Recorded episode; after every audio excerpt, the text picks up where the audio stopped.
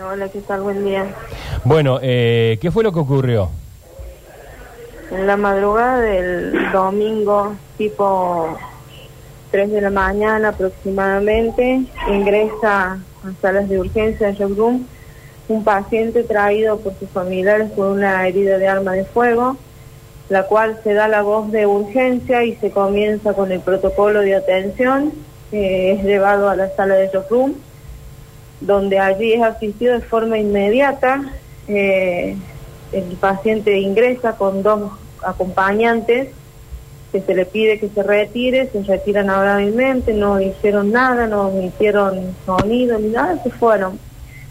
Continuábamos trabajando nosotros con el, con el paciente y yo me quedo del lado de los pies porque tenía la herida de bala en su miembro inferior derecho, entonces saco zapatillas, comienzo a, lo que, a trabajar, ¿no es cierto? Lo que, lo que hacemos habitualmente, eh, mientras mis otros compañeros comenzaban a monitorizarlo, atenderlo, asistirlo, y en eso eh, llega un tercer, eh, un tercer familiar, digamos, no sabemos qué parentesco es el que lo une, y, lo quiere interrogar al paciente preguntándole que si sabía quién fue quién fue que le había disparado. A lo cual se le pide que se retire de la sala, porque ya estábamos trabajando con él. Amagó dos o tres veces con, con sacarse algo de la cintura, ¿cierto? Se levantaba su remera, amenazaba con sacar algo. Hasta cuando finalmente... Perdón, perdón, ¿a esa, ¿a esa sala se puede ingresar libremente o entró de pecho? No, no, no, no, él entró, eh, la, la puerta de entrada eh, y entró. En ese momento el personal de seguridad que se encontraba ahí se vino a resguardarnos a nosotros porque ya que el paciente ingresó con familiar, él viene por detrás de los familiares para luego sacarlos sin que hubiera mayores disturbios. Entonces, eh, eh, en ese momento, el guardia que estaba adelante se viene con nosotros y otro de los guardias que estaba ahí va en busca de la policía. En ese momento queda descubierto ahí en la, puerta de acceso, le dio una patada y entró. Mm. Eh, bueno, eh, nos amenaza y cuando sale saca el arma y apunta directamente hacia mi cabeza, porque yo lo tenía Ay, Dios. a un metro, menos de un metro y medio de distancia. Eh, yo lo miro, lo miro fijo, quedo atónita unos segundos y lo que atiné a hacer fue, fue tirarme al piso, eh, entrar en un estado de, shock.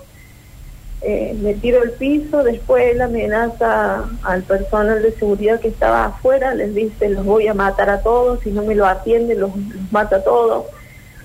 Pero él vio que estábamos asistiendo a su familiar, a su amigo, él vio que estábamos trabajando, estábamos encima de él. Y él lo mismo eh, hizo la amenaza sacando su arma y bueno, se fue.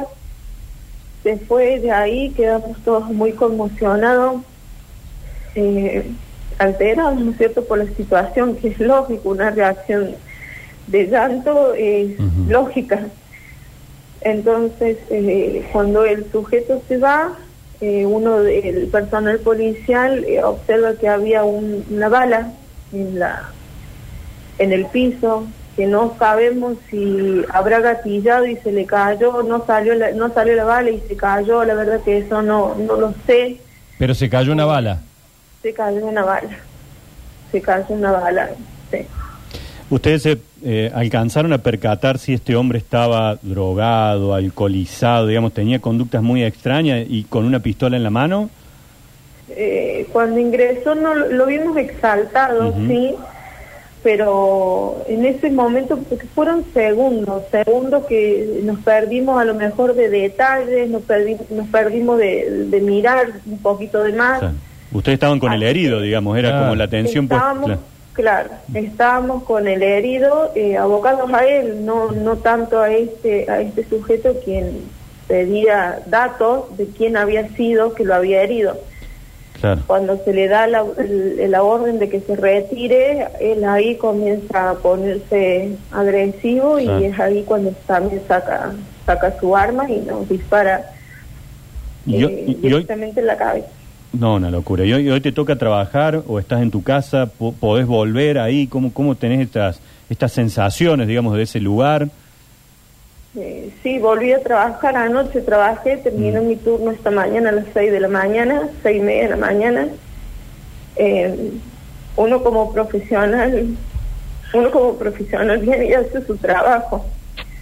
Eh, da lo mejor de sí, porque para eso estudió, porque tiene una profesión, porque lo hace, desempeña con, con vocación, con empatía hacia el otro, sin mirar en qué condición vive o Mm. bajo qué condición está.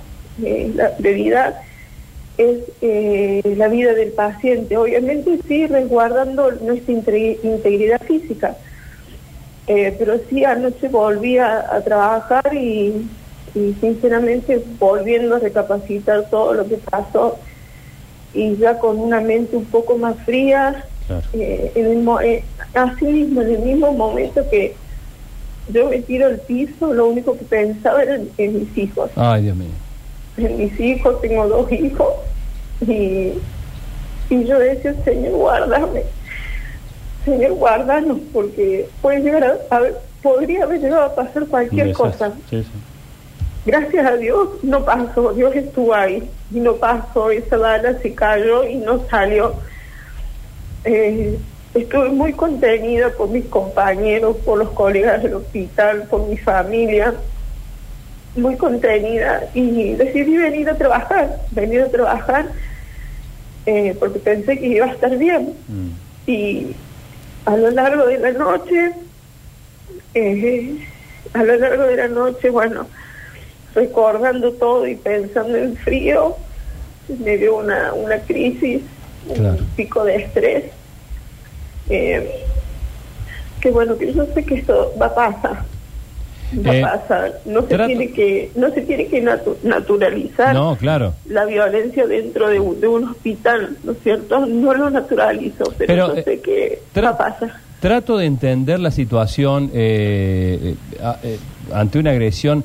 Eh, estaban curando al familiar, al pariente, no ofrecieron resistencia, no hubo ningún hecho de agresión, eh, el, el que lo valió estaba en otro lado. ¿Por qué, ti- por qué apuntar Porque y es- tirarles a ellos? ¿Por qué? Digamos, trato de buscarle una razón lógica. Me dirán, oyente, estaba drogado, estaba pasado. Pero es una, es una locura. Es una locura. En teoría pedía celeridad, puede ser, pedía que lo, aten- lo atendieran, estaban justamente en Pero ese momento atendiendo. atendiéndolo. Sí, él cuando saca el arma dice, les voy a enseñar a atender rápido en este hospital, Ah. pero lo estábamos atendiendo. Eh, a- en el hospital tenemos cámaras y, y se ve la fracción de segundos en que el paciente ingresa y es as- asistido. Eh, no, no, no, no hubo mayor demora. Pero no aunque hubo hubieran mayor- demorado, Claro. aunque hubieran demorado, no se justifica que alguien saque un arma. ¿Y el personal policial?